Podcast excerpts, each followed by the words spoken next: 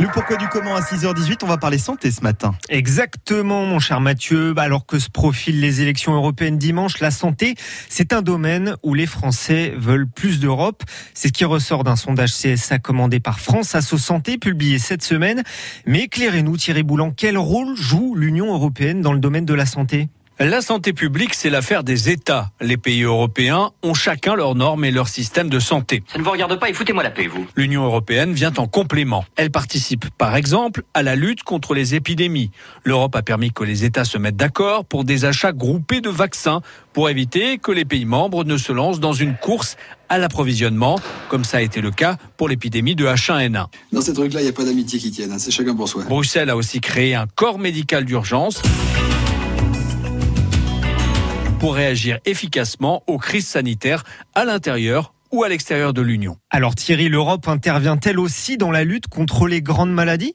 Oui, Bruxelles apporte son soutien financier à la recherche. Ouais, c'est du pognon. Mais aussi aux campagnes de prévention, d'information, de dépistage et de lutte contre les grands fléaux ou les addictions. Ouais, c'est du pognon. Le cancer, les maladies cardiovasculaires, le diabète font partie de ces grands combats, tout comme la consommation d'alcool, de drogue ou le tabagisme. La vie sans tabac, vous commencez quand? L'UE a par exemple débloqué près de 700 millions d'euros sur 6 ans pour des projets de recherche contre le cancer.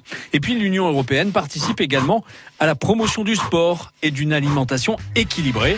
Pour être en forme, les médecins nous conseillent de manger au moins 5 fruits et légumes par jour. Des facteurs reconnus pour rester en bonne santé. Ah, Pour autant, Thierry Boulan, les Français estiment que l'Europe pourrait en faire davantage. Oui, elle pourrait être plus protectrice et jouer davantage son rôle de régulatrice, notamment quand on parle de médicaments. Tu vois où ça nous mène, cette connerie d'Europe? Dans un sondage CSA, 9 Français sur 10 demandent plus de transparence sur les prix des médicaments, mais aussi une régulation plus importante pour éviter les pénuries de plus en plus fréquentes. Mais il y en a plus.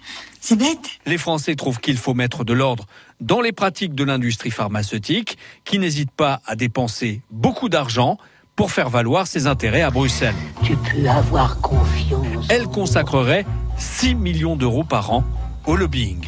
Aie confiance,